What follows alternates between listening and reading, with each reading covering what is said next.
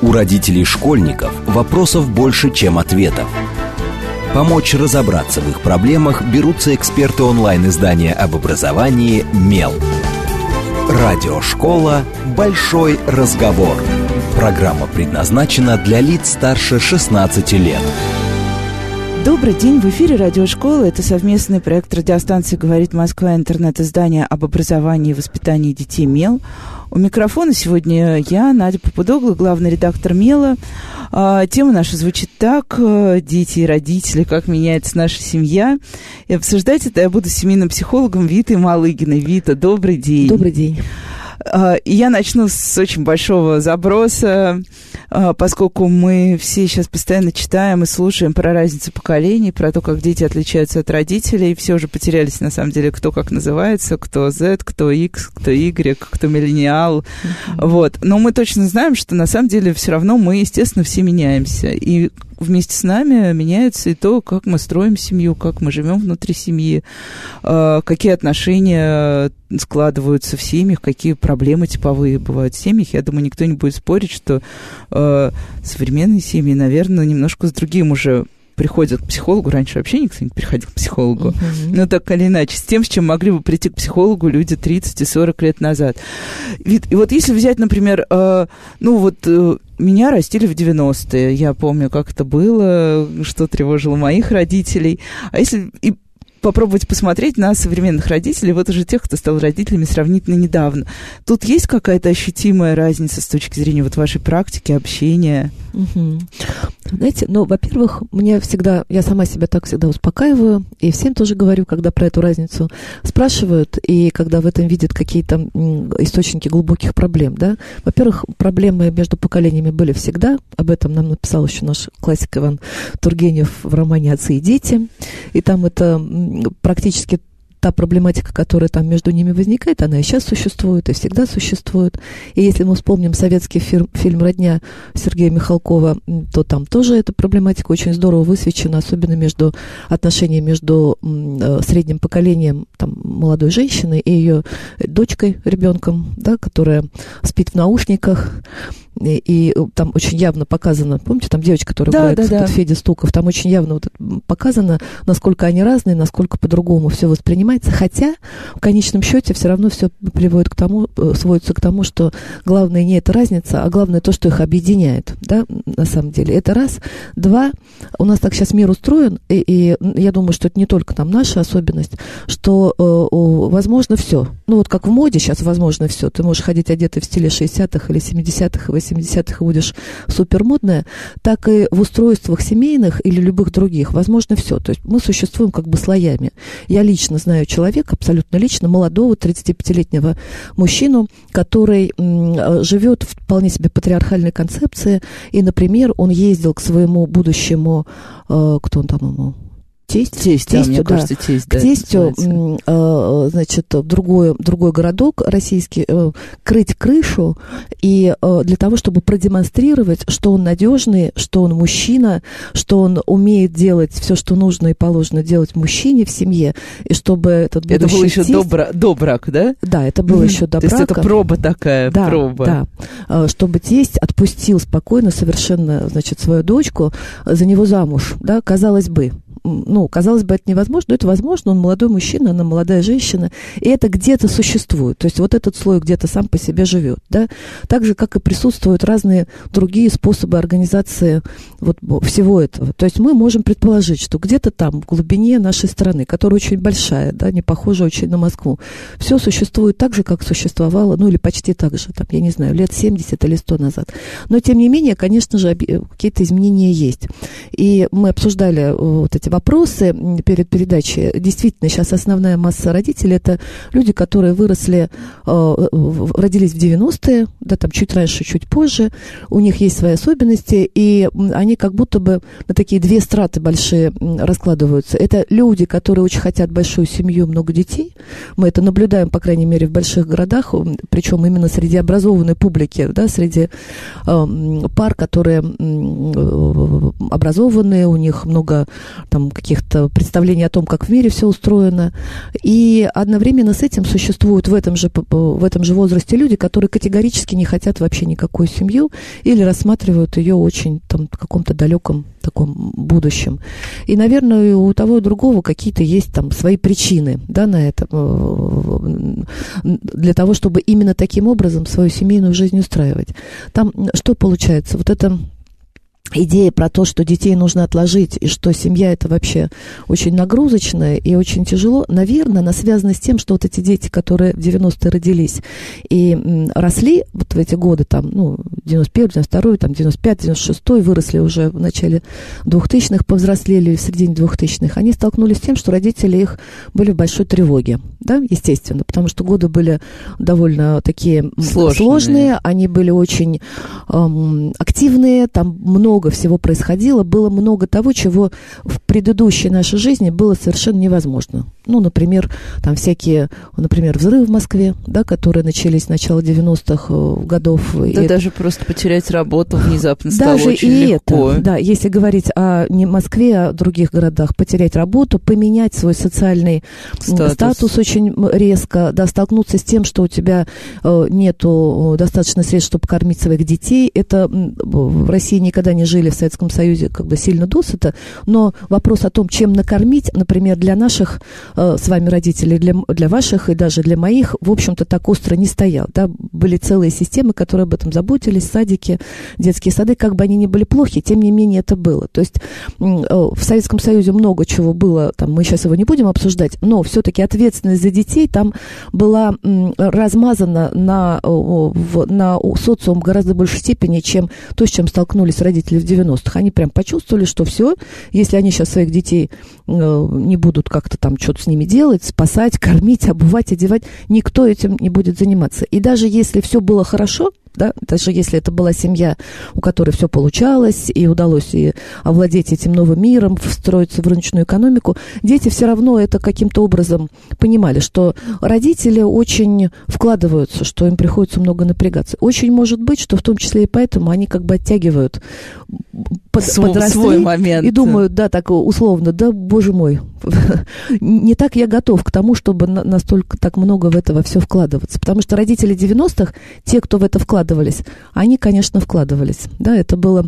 Э, тогда как раз случился первый бум вот этих всех идей про воспитание, Появилось огромное количество сразу журналов для родителей, возникла тут же, э, появилась вся эта информация про то, как правильно надо воспитывать, как неправильно. И тут мы еще раз потеряли покой. И тут мы потеряли покой конкретно, при том, что там уже начали говорить, что надо с детьми много времени проводить, а тут 90-е, тебе надо пахать. Ну, в общем, очень такой сложный момент. И вот эти детишки, которые в 90-е родились, они хлебнули и дома на да, какого-нибудь там карточки, как бы по карточкам учили считать и писать, да, да, да. в смысле считать и там чего-то еще. И типа плавать раньше, чем ходить, но это началось еще в середине там 80-х, что там еще было, что мозг развивается до трех лет, после трех лет уже поздно. Но это до сих пор многие верят, кстати, до сих многие пор, нервничают. Да. да, но тогда был просто такой настоящий первый такой крупный бум на эту тему. Я не знаю сейчас, кто об этом помнит, я это очень хорошо помню. Э, поэтому, наверное, вот ну, разница вот такая. А те э, люди молодые, которые пошли по другому пути, которые вот, вот эти молодые, молодежь 30-летняя, которые заводят много детей, у них подряд двое, трое, четверо и пятеро, они какую-то вот другую, другой посыл от этого всего э, восприняли, да, они как-то в каком-то другом опять-таки оказались в другой страте, да, во всем, во всем этом месте. А с одной стороны, как в Европе, потому что в Европе во многих странах принято, что больше одного, там, двух ребенков, да, детей – и это было как это очень так продвинуто. С другой стороны, семья как некоторый такой социум, который уж точно при тебе останется. Ну, да, вот я, я дум, да. задумалась как раз о том, что это тоже такой способ, мне кажется, победить тревогу, когда ты да. создаешь себе такой микромир, в котором ты уверен. Микромир, в котором ты уверен. Потом, опять-таки, я думаю, что это все, вот это, и, то, что в 90-х годах началось вот это движение про воспитание, про то, какой то должна быть мама, на, на вот этих молодых женщин очень повлияло, потому что это такой классный способ уж точно оправдать свое существование. Потому что женщина в нашей реальности, она поставлена в эти условия, да, она все время должна как-то оправдать свое существование. Или карьеру, если у тебя нету пяти или пятерых или четырех детей, то что ты тогда не делаешь карьеру?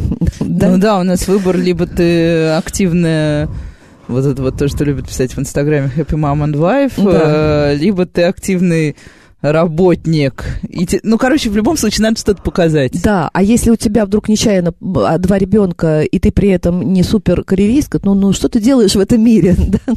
Как ты вообще, что ты себе позволяешь? Да, мужчинам это с легкостью прощается, кстати. С абсолютно, да. Тут есть как бы свои такие тонкие моменты. Поэтому вот если в целом говорить, мне нравится вот так смотреть, что в принципе существует все.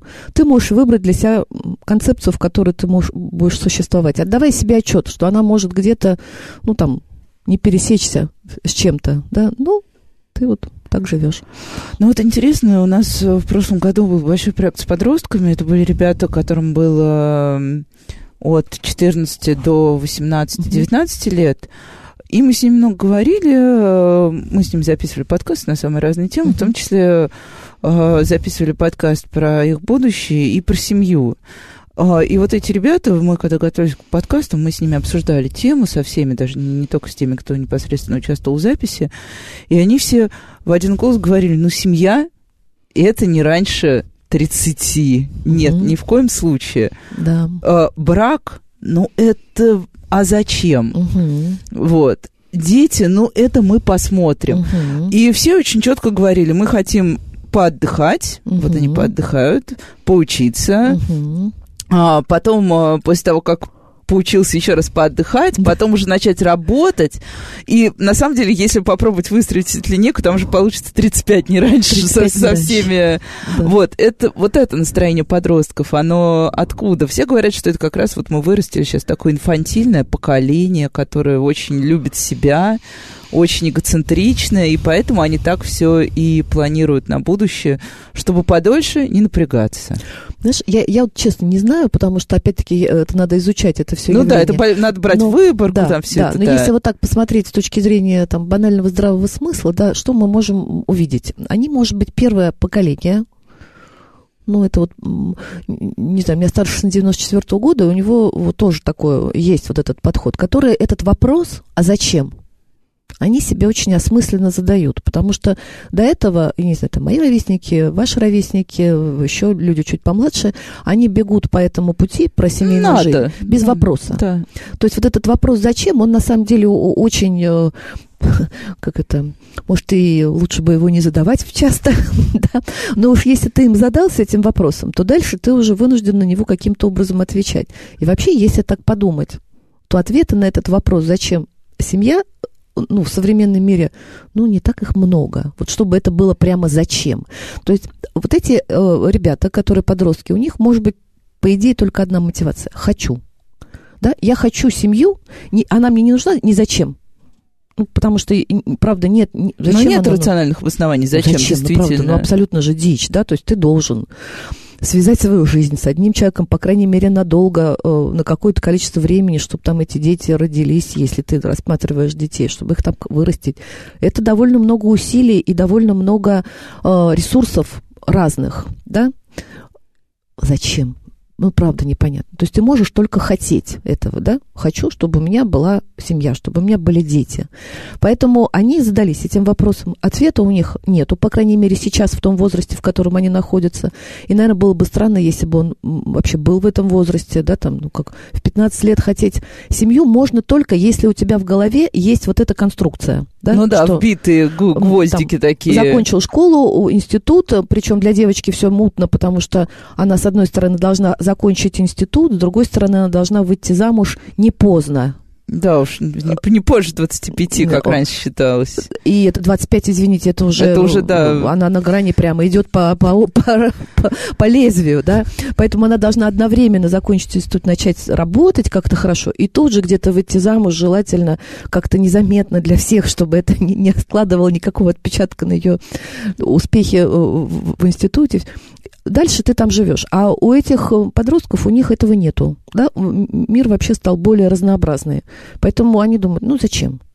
Не хочу пока не хочу. Неизвестно, что они скажут через 10 лет, может быть, там, ну, может быть, у них тоже появятся да. семьи и множество детей. Конечно, но сейчас нравится. абсолютно точно, что у них нет и не должно быть, по идее, по-хорошему, этого ответа на этот вопрос. Потому что в 15 лет ты меньше всего в состоянии представить, как это, когда у тебя там какие-то дети. Когда ты еще даже не решил, чем ты будешь заниматься в жизни, а тебе уже предлагают решить разом все, все остальное. Да, все да. вперед на 20 лет, скажем так, да. мягко. И я думаю, что они просто более откровенные, эти дети. Да, я думаю, что и люди более старшего поколения в этом вопросе, может, они отвечали более то, то чего от них ждали, да, так, то, ну, семья. Ну, общественное ожидание, да, да. да. И не были настолько откровенны. А эти, честно говорят, вообще даже не, не могу себе представить, как это в свою жизнь встроить. И нормально, что они не могут себе представить это.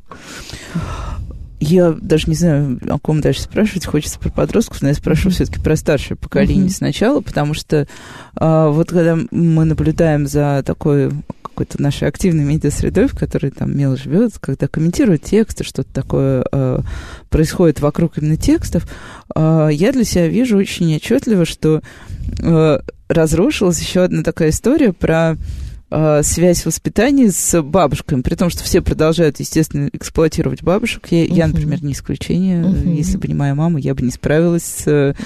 Но при этом все очень часто и много обсуждают, как же поставить бабушек на свои места. Я вижу, что, ну, прям очень во многих ситуациях достаточно даже агрессивно отрицается любой там опыт вмешательства в дела и прочее, прочее. Вот это что, почему, почему вдруг э, люди, которые э, почему вдруг семьи, в которых раньше старшее поколение было бы как бы, ну, оно все знало, как как перепеленать, uh-huh. Как правильно кормить и все остальное. Сейчас вдруг оказывается, да, ты в сад отведи, в школу отведи, но... Не лезь. Да, примерно как со школы, с детским садом. Уход и присмотр, а воспитание на нашей стороне. Uh-huh. Да, и оно тоже началось вот так в резкой форме, как раз в конце 80-х и в 90-е годы, когда э, концепция, в которой мы существовали, по крайней мере, в нашей стране, все, что касалось детства, то как правильно с ребенком обращаться, как его надо кормить, надо ли его пеленать грудью, не грудью, из бутылочки, не бутылочки, вот это там начинается, вот эта вся битва, да. Там резко два лагеря появились. Они и раньше были, в общем, но не так это было э, э, ярко. И бабушки оказались в позиции людей, которые не знают, как надо, да. И, наверное, вот в этом там и эта э, связь времен, которая все-таки распалась потому что очень большие изменения произошли в нашей стране реально в этот момент, да, в этот момент реально случилось нечто, что э, поменяло очень сильно нашу жизнь. И, наверное, в этом недоверии к этому старшему поколению, бабушкинскому, в том числе и вот эта такая тревога за то, что как было, мы не можем ну, потому что мы уже в другом времени находимся, знаешь, вот когда люди об этом говорят, даже когда просто раз, раз, разговариваешь с людьми об этом там в кабинете, там у многих возникает вот эта метафора, что раскол, там распад, развал, что я почувствовала себя очень далеко от своих родителей, потому что они были, ну, совсем другие. Они остались там, а они ты остались, перешагнул да. вот да, этот как раз. Да. И оно, э, и вот эта э, тема, все-таки тема, связанная с тревогой, что вот это старшее поколение, родители, бабушки, бабушки, они будут что-то такое вносить в жизнь ребенка, что мне потом придется выносить, потому что мой ребенок уже в другом существует, в другой парадигме. Да? Потом, наверное, знаешь, как вот у Лотмана в книжках вот про эту русскую культуру, он там, когда пишет о времени э, декабризма, он пишет о том, что э, эту всю бомбу этого движения заложили русские женщины, которые стали э, читать своим деткам, детям книжки и заниматься их воспитанием домашним, потому что они э, ничем другим не должны были заниматься, а тут они начитались Руссо и, и постарались каким-то образом уделить своим детям внимание. И этим ну, устроили все, что потом происходило, да, и декабристов э, как бы выненчили, и э, вложили в голову некоторые идеи, и у него есть это написано в книжке. Я вот думаю, что, наверное, возможно, вот эта женская роль каким-то образом, ну, эти изменения призывать, меняя ну, способ, которым обращаешься с детьми, она такая естественная. В этом смысле наши мамы и наши бабушки оказались они в таком выделенном пространстве, да, я вот иногда думаю, что, возможно, а, например, со своей бабушкой, которая у меня была там деревенская, там, в каком-нибудь начале, не знаю, 20 века, я бы больше нашла общего языка, в смысле того, как надо с ребенком обращаться, mm-hmm. чем со своей мамой, предположим. Да? Потому что, например, моя мама, она принадлежит вот к этому самому советскому поколению, который вырос э, в, советском, в советской школе и э, который был лишен информации о том, что происходило до этого, потому что она 43-го года рождения, э, семья раскулаченная, она ходила в советскую школу, и семья ничего ей не говорила из того, что она на самом деле думает там про то, как все было, потому что это было небезопасно, да, и вот эти люди, они такие очень советские, они знают только, очень часто, они знают только вот эту часть реальности, да, и в том числе и то, как надо с детьми там обращаться, да, и что нужно, и там очень много и этой коллективной ответственности, там очень много того, что ребенок должен как-то быть встроен в эту жизнь. Ну вот кормление по часам, да? Да, да, да. Чтобы все было организовано, Чтобы удобно все было социализовано. Удобно, социализовано, да, и врачу надо верить на 150%. Если он говорит, что вот так ты все свои там какие-то чувства не учитываешь, да, э, и поэтому разрыв получился такой большой, да, а дальше пошла, после 90-е годы пошла ориентация на все-таки индивидуальный подход. Да, да мы и вернулись вот мы от общества к человеку опять. Да, и вот мы развалились. И я, кстати, недавно совсем, у меня такой был любопытный тоже сейчас скажу, очень смешной, да, я э, э в мемуарах таких семейных одного человека прочитала про то, как его Э, бабушка приехала к его маме ухаживать за ним, э, помогать ухаживать, и заворачивала этого своего внука в пеленочки, сделанные из старых юбок. И в семье об этом говорится, вот уже последующие годы, как о свидетельстве бедности, что были такие бедные годы, что не из чего было сделать пеленочку ребенку. И только буквально в прошлом, каком-то позапрошлом году я в очередной раз, значит, считая свою любимую Светлану Адоньеву, или у нее на семинаре, скорее всего, по, по материнским всяким практикам, наверное, там, да, она рассказывала о том, что это была такая специальная практика, что новорожденного ребеночка в русской деревне э, пеленали в, в тряпочки. Это были или отцовские рубахи, или мамины юбочки, чтобы они были э, застиранные, мягонькие. А еще это как бы включение ребенка в семью. И вот эта вот бабушка, она исходила в, своих, в своем поступке вот из этих стремлений. А дальше это превратилось а дальше в историю это превратилось про... в историю про бедность. Да? И, э, и, и, и, и вот так все. Да? То есть разрывы происходят, и эти разрывы заполняются, ну чем там они могли заполниться? Они заполнились, например, вот идеей про эту бедность. И мы каким-то образом каждый раз с этим сталкиваемся, да, должны каким-то образом вернуть, ну, назад, в домашнее, да, вырваться из этого контекста про большой социум в домашнее. Пеленки из маминой нижней юбки, это хорошо, потому что это домашнее, тепленькое, нежное, да, там пахнет эм, свое. семьей, свое, да, свое, а не потому, что это бедность. Поэтому вот э, разрывы эти очень сильные и болезненные. И э, э, правда обидно, что мы не можем опереться на опыт наших мам и бабушек часто. А, получается, мы должны до прабабушек дотягиваться. Оттуда ну, то есть мы получить... постоянно реконструируем самих себя, чтобы да. получить что-то, то, что чтобы... тебе нужно здесь и сейчас. И... Да, причем реконструируем вот так, опираясь туда куда-то очень глубоко. Очень это э, тяжело и для вот этого старшего поколения, потому что оно оказывается как бы ненужным со своим опытом. Угу. Да, и для нас, ну, для молодых родителей, потому что им не на что опереться, не на кого. Ну, и сейчас мы прервемся да. на короткие новости, и сразу после этого продолжим обсуждать, что же происходит с нашими семьями, родителями, детьми, поколениями и так далее. Все, что можно представить. Оставайтесь с нами, это Радиошкола. У родителей школьников вопросов больше, чем ответов.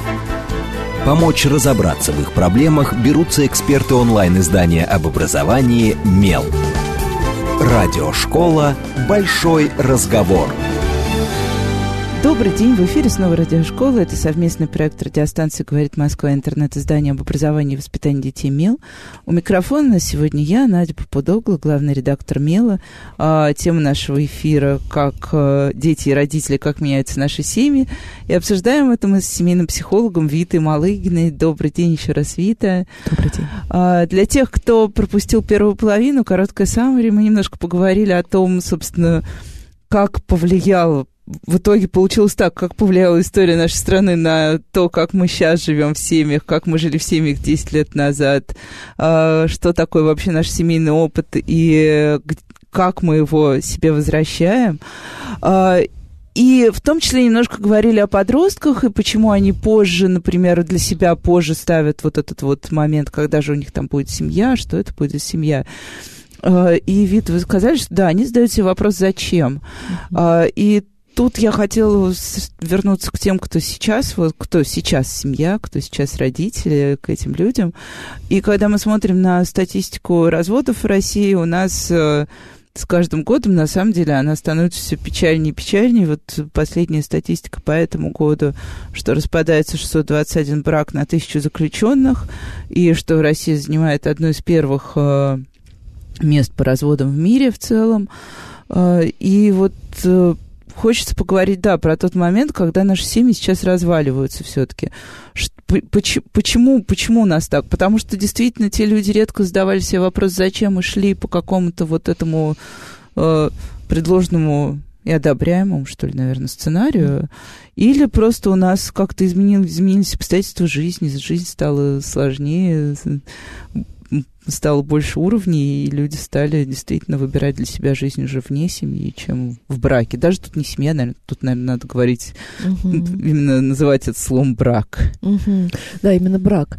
Ну, есть же вот эти всякие цифры о том, как э, женщина чувствует себя в браке, как мужчина чувствует себя в браке. И там они такие довольно утешительные, если говорить о женщине. Женщина чувствует себя в браке, она, и здоровье сохраняется гораздо меньше, чем если она живет не в браке, даже если у нее есть дети, например, да, угу. и уровень благосостояния это там, не знаю, не, не могу отвечать за эти цифры, но даже об уровне благосостояния э, есть цифры, что женщина, которая сама себя обеспечивает, она э, чаще более уверенно себя чувствует в этом смысле на данный момент, чем если она живет в браке. И у этого, наверное, куча всяких причин. Мы сейчас не будем туда. Да, но тут лезть. и социальные, да, экономические да, куча да, вообще. А, да. да, а так, конечно же, ну, во-первых, это все-таки не только наша тенденция, да, я там почти уверена, что в этой пятерке, там четверке лидеров. Там будут э, развитые страны мира, назовем это да, так. Да, и это тоже понятная тенденция и на ориентация на индивидуальное какое-то удовольствие и счастье, да, и вообще вот эта категория, чтобы быть счастливым в браке, она такая абсолютно, ну, новая достаточно, да, там сто лет назад никто особенно этим вопросом не задавался, счастлив ты в браке или несчастлив, это была некая социальная конструкция, в которую ты должен был вступить. Ну, она вне зависимости от части существовала. Существовала, да, себе, сама да. по себе, скорее как продолжество существование, что детей вырастить, да. дом, хозяйство, и вообще ты должен эту роль исполнить. Ну, а вообще ты был приличным человеком, если ты был в браке, а вне брака ты был неприличным да. человеком, даже в той же прогрессивной Америке. Мы, я думаю, все помним, что еще 50-е годы, если у женщины рождался ребенок вне брака, да. она оказывалась просто Изгоем, на обочине на общества. Обочине, да, да, и, и даже я буквально недавно прочитала эту книжку, это Джулиан какой Камерун, которая вот mm-hmm. быть художником, автобиографическую чудесную книжку, она, собственно, ее 30-летие там на 70-е годы выпадает. И даже она там пишет о себе, она когда развелась со своим первым мужем Скорсезе, она там несколько раз про себя пишет, что вот я мать-одиночка, я мать-одиночка, хотя, казалось бы, уже 70-е годы, после «Детей цветов», после вот этого всего. То есть эта стигма была, и, и сейчас она, э, ну, так потихонечку, как бы э, немножечко э, размывается, распадается. То есть там целый комплекс всех этих причин, но, наверное, все вместе. И люди чувствуют больше возможности устроить свое счастье индивидуально разными другими способами. Да? Потом меньше вот это, э, этот культурный такое социальное давление, культурно-социальное, что ты должен э, сохранить этот брак во что бы то ни стало, это нужно для детей. И на это работают, не знаю, там и кино, и э, всякие психологические тексты и все что угодно, да, что ты лучше быть хорошими родителями своему ребенку, но не быть в плохом браке. Что да, да, да, мы уже выучили прямо все. Это все кажется. уже все выучили, да, вот это уж точно вошло так в плоть и кровь, даже если ты это где-то там в глубинке, все равно все об этом думают, что для детей важно не сохранить плохой брак, а важно, чтобы родители были в хорошем контакте по их поводу. И в этом смысле мы никакие, ну, не индивидуальные. То есть очень много причин у этих. Нельзя сказать, что это что-то одно. Ведь а меняется вот просто запрос к психологу. Вот э, вы же уже очень, очень давно ну, работаете, хочется давно, сказать, да. да, очень давно. Ну, э, это уже, да, достаточно большой промежуток времени. Меняется ли то, с чем люди вообще приходят? Вот именно семейный какой-то запрос? Или это все прям вот... Э... А, а вы знаете как, там же вот я говорила об этих слоях, да, да, и как оно существует, вот в каком контексте, в каком слое человек существует, в таком он и приходит, да, и, и ты в кабинете с этим сталкиваешься, ты не можешь какую-то статистику вывести, что, например, стало больше людей приходить там с тем-то, с тем-то, да, все равно каждый приходит из своей концепции, да, достаточное количество людей, которые все-таки существуют в этой патриархальной концепции, где надо жениться и выйти замуж один раз, и они приходят в попытке, э, ну или в попытке, или делают усилия серьезные на то, чтобы сохранить свой брак, который уже там весь в трещинах, э, и делают какие-то колоссальные усилия для того, чтобы сохранить слепить. это. Да, чтобы слепить э, и чтобы продолжать. Да, и это достойно всяческого уважения. Если люди так себя видят, и они этого хотят, то они могут это сделать. Приходят люди, которым важно понять, да, уже все кончилось, или это у меня там чего-то такое со мной не то происходит, да, и, и достаточно легко разрешают эту проблему по выходу из этого брака, да.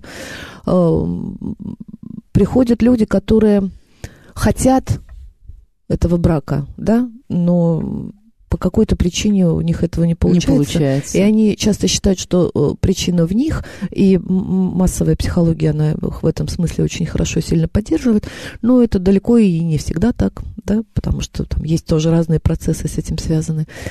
Я думаю, что вот в кабинете психолога у нас отражается вот эта реальность такая слоистая, да, и от возраста тоже зависит сильно.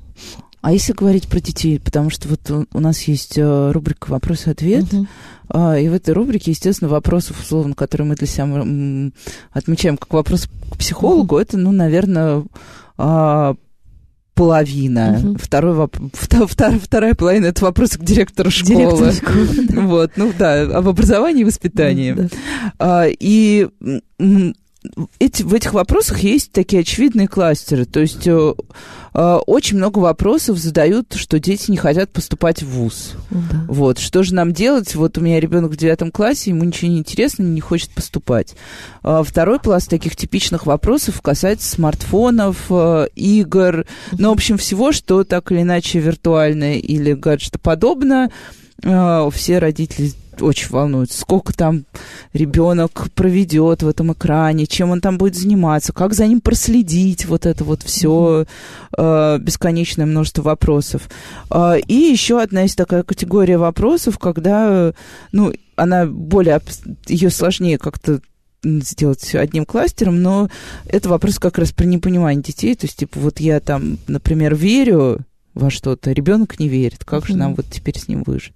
Ну, еще, ну, отдельная категория, да, как заставить ребенка меня слушаться, это мои любимые, потому что заставить слушаться, это прям да, идеальная такая... Конструкция хорошая, да. Конструкция, да. А вот к психологу приходят действительно со всеми этими гаджеты-зависимостями, например, с игровыми зависимостями, с потерей мотивации, потому что да, если посмотреть на родительский запрос к нам, то ощущение, что дети все повально потеряли мотивацию учиться, ну, и это прям большая какая-то такая проблема. Да, конечно, приходят. Да. Ну, там часто бывает, что разные штуки за этим все равно встают. Э, они не совсем, например, про мотивацию оказываются, или не совсем про гаджеты, как часто бывает. Да? Но, конечно же, эти все вещи, которые родители тревожат, они приносят. Ну, то есть нет прям такого повального этого гаджета запроса, например. Э, это просто только кажется, да, со стороны, что прям все Нет, э, знаешь, как тревога же, она находит какой-то выход, да? Вот нечто происходит, вот нет понимания с этим подростком, ребенком, ты не знаешь, как к нему подойти, у тебя нет с ним какого-то хорошего контакта, он в какой-то момент оказывается полностью в этих гаджетах, и тогда тебе кажется, что проблема в том, что он в гаджетах, и ты тогда несешь это. Ну, знаешь, как э, там, не знаю, когда ага, не то было... есть это больше история про контакт, не про Да, гаджет. да. Нет, понятно, что они волнуют, и понятно, что сейчас в этом смысле очень такая ситуация, не такая, ее такой не было никогда, не 20 лет назад. Все-таки у нас есть некая новая реальность в виде этих гаджетов, в виде этой нашей зависимости. Мы сами все зависимы, да, от этих наших маленьких Да уж, даже скажем честно. Скажем честно, да, мы поэтому все в одной лодке, и, наверное, будут какие-то санитарные нормы на этот счет вырабатываться, ну, такие э, психологические, сани- условно-санитарные, да, как с этим Ну, мы э, даже сейчас уже видим, что появляется множество этих исследований, Да. уже с большой выборкой и долгих исследований. Да, и как-то будет, будет этот вопрос отлаживаться то в одну сторону, он будет то, то в другую. Ну, мы никуда от них все равно, от этих гаджетов не денемся. И дети наши будут там больше, чем мы, а внуки еще больше. Они, может, будут рождаться уже со штучками там на пальцах, чтобы им было удобнее эти гаджеты листать. Но чаще всего, когда речь идет о тревоге, она просто находит какое-то, ну, там, место. Ну, если помните старый фильм «Курьер», там вот этот папа, который Да. с этой, с банкой это, сгущенного молока, да, там, который красочно рассказывал про то, что он, этот подросток берет, значит, э, протыкает эту банку и пьет. И для папы это какой-то такой, ну, ужасный, он не знает, как с этим быть, да, что с этим делать, почему-то его это ужасно ужасает, вернее, дико ужасает. То есть здесь такая же история.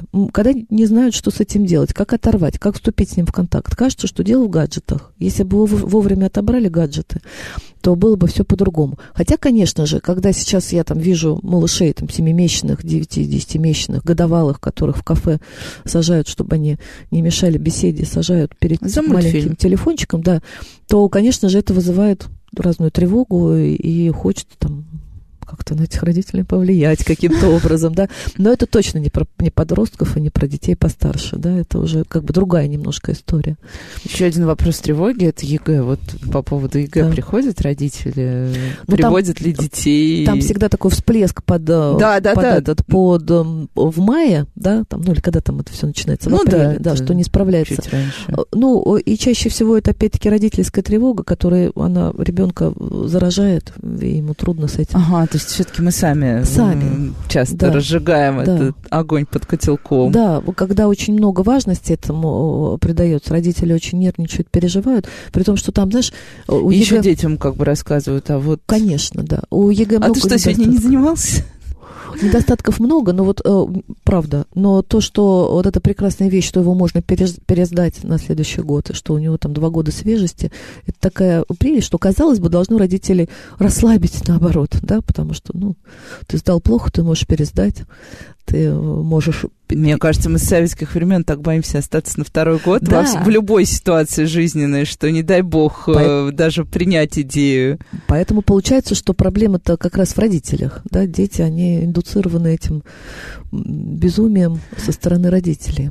Но Понятно. всегда весной это так начинается. Там теперь же вот этот, когда там в девятом классе они сдают этот ОГЭ, там, Да, как девятый, да. Да, вот там, когда начинается, но, как правило, она так эта волна раз и так быстро спадает. Так раз и быстро спадает. Потому что родители хотят, чтобы ты что-то там сделал с этим ребенком, чтобы он пошел и сдал этот чертов ЕГЭ. Ну, понятно. Да, в, последний момент все средства уже становятся Да, хороши, да, и да. нужно укрепить и волю, и силу. Да, сделайте так, чтобы он не нервничал. Там. Ну, если немножко вернуться к семье, тоже к тому, как меняется семья, а, вот э, меня, например, растила мама в одиночку. А, И я помню, что, ну да, это был дежурный вопрос в садике, вот я садик это запомнил. А где твой папа? И он так за мной шел всю жизнь, и на самом деле он до сих пор даже меня почему-то часто спрашивают э, там Ага. про маму, про папу, и где же твой папа? Но при этом мы, мне кажется, все уже, ну, не обращаем внимания на то, на самом деле, есть там папа в семье, нет папы в семье. Но тоже понятно, что это в разных тех самых Да. стратах будет по-разному. Но вот, а и тоже это скорее вопрос, наверное, из практики. А женщины рефлексируют на тему того, что они остаются в одиночестве? Потому что нам объясняют, да, ну вот прогрессивной части городского Мгм. населения, что действительно хорошие отношения это важнее. Ну, у нас мы знаем, что папы часто не просто разводятся, они исчезают, а иногда их изначально-то особо и не было. Но вот а, есть ли какое-то, чувствуется ли какое-то изменение в том, как внутри женщины относятся к своему вот этому статусу? А, что ты мама-одиночка, ну, нормально. Я же из своей практики, да, есть да. такая, такая интересная штука, практика специалиста, она как-то соответствует его, чему-то там его, или этапу жизни, или его представлениям о том, как э, все происходит. Поэтому с чем я сталкиваюсь, это вот моя часть реальности, да. Вот в моей части реальности я больше сталкиваюсь с женщинами, которые причем это для меня удивительно, они разного возраста и часто молодые, э, там 30-35-летние, которые изо всех сил стараются, чтобы сохранить э, брак, в которых мужчина явно не тянет, не, не выдерживает нагрузку в разных смыслах. Не финансовую нагрузку, не эмоциональную, не, э, ну, никакую, да. Но почему-то все равно э, женщина старается, и у нее есть этот страх, несмотря на то, что она э, прогрессивная, молодая, у нее есть идеологическое представление о том, что она имеет право, что развод это бывает нормально. и нормально, что люди сталкиваются с этим регулярно, что последовательная моногамия это значит то, что человечество нашло сейчас прогрессивно и в этом, по этому пути идет. А дальше у нее вторым слоем вот этих страхов очень много да, что э, развод, а дальше что я одна. А кому я пригожусь? А кому я пригожусь и пригожусь ли? Причем это э, сопровождает женщину, которая вообще ей не очень важна. Ей не нужен спутник для того, чтобы она могла обеспечивать себя и своего ребенка. То есть вот этого, что я, ой, а что я одна и, что, и как ну, я да, буду... как я жить-то буду э, в смысле финансов? А, а, и всего. У нее а, этой темы нет, но она есть. Да? То есть вот этим вторым слоем там дальше все равно идет даже у молодых людей.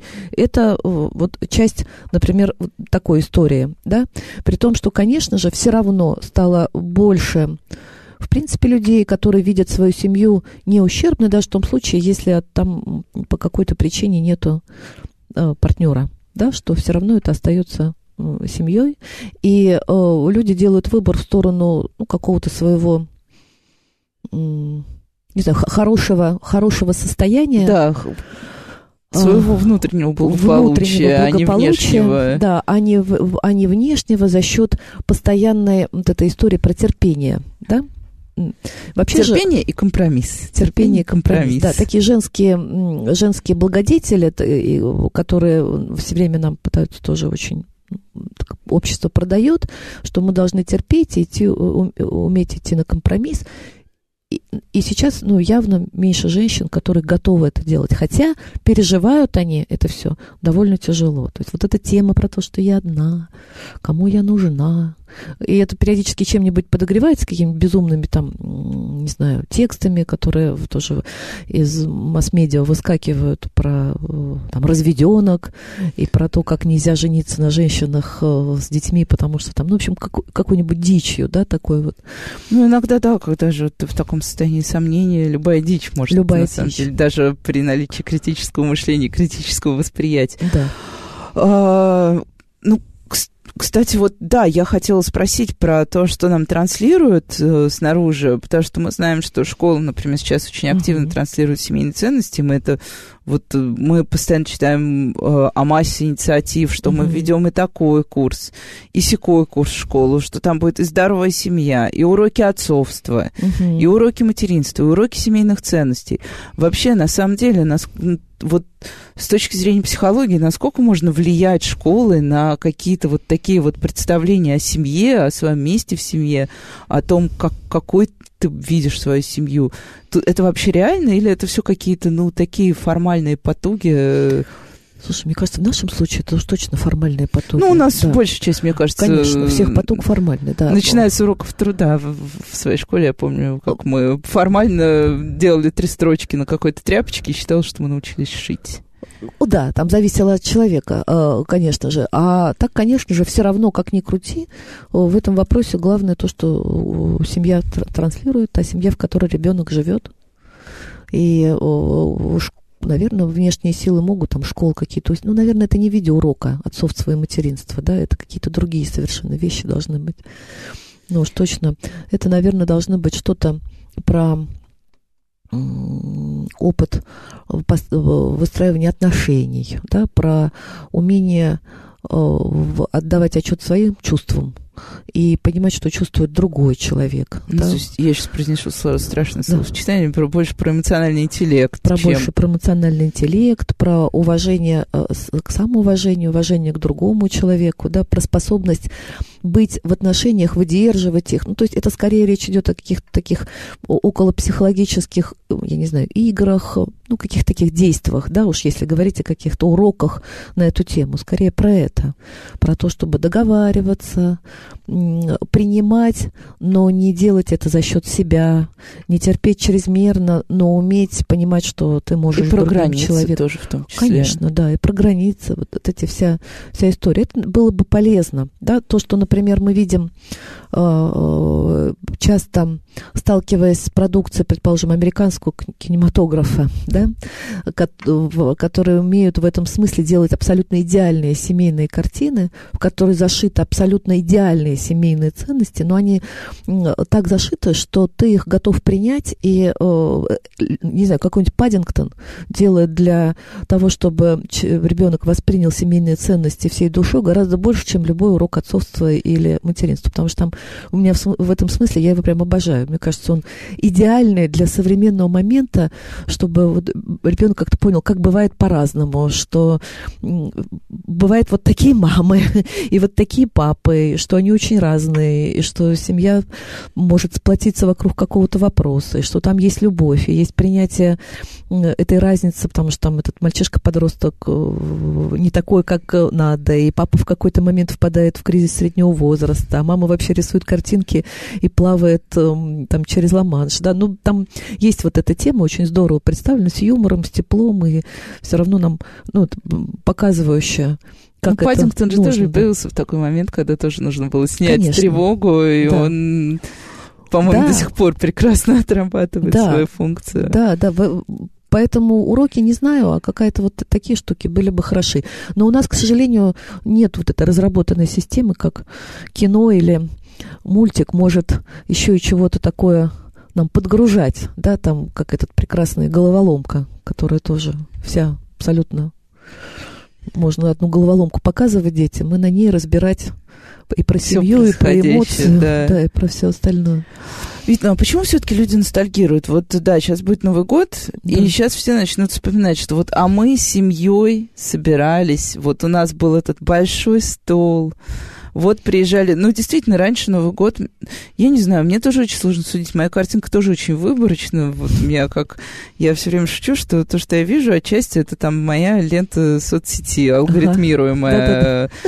То, что мне кажется, что все люди похожи на меня, естественно. Я, я отдаю себе отчет в том, что ну, это да, не так, но... Это часть реальности, которая вот связана со мною, да, а не да, с тем, да, какая да. она на самом деле. Ну вот я даже в этой своей реальности, где очень разные люди, люди далеко там не консервативные, свободные, свободны, они начинают вдруг под Новый год у всех включается вот это вот, что ж такое с нами случилось, вот что ж такое с нами случилось, почему все-таки люди перестали, ну не все, многие до сих пор собирают семьями, но да, Раньше просто всегда Новый год, например, считался семейный праздник, классический семейный праздник. Сейчас, мне кажется, уже тоже он как-то слегка... Новый год — это больше про то, что э, родители берут детей, если у них есть возможность, уезжают куда-то на каникулы, или родители берут детей и идут с ними в гости к своим друзьям, а, но не вот это вот семейное, где прабабушка... Ну, вот у меня в детстве, да, было так, что были все прабабушки, прадедушки. А мне кажется, это тоже, да, часть реальности, да, это зависит, потому что я знаю семью, такую э, московскую, советскую, с традициями семью, там было так, там именно в Новый год бабушка, бабушки сгружали всех детей, а молодежь уходила тусить. Кстати, да, это тоже была распространенная, распространенная форма. практика. И все были счастливы, потому что у детей был 1 января, там им все, все хорошее было скорее 1 января, да, а молодежь куда-то уходила. Поэтому тоже все по-разному. Ностальгия, она же такая штука, мы же вспоминаем выборочно, мы же вспоминаем, э, там, запах мандаринов вызывает у нас эти приятные воспоминания, мы за них цепляемся, а дальше украшаем их как хотим.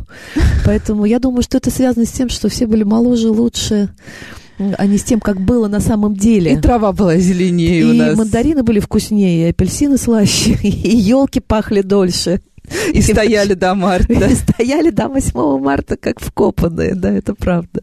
Ну, столько, остается только поздравить всех наших слушателей с наступающим. Стараемся побеждать свои тревоги. С вами была Радиошкола. До встречи. Спасибо.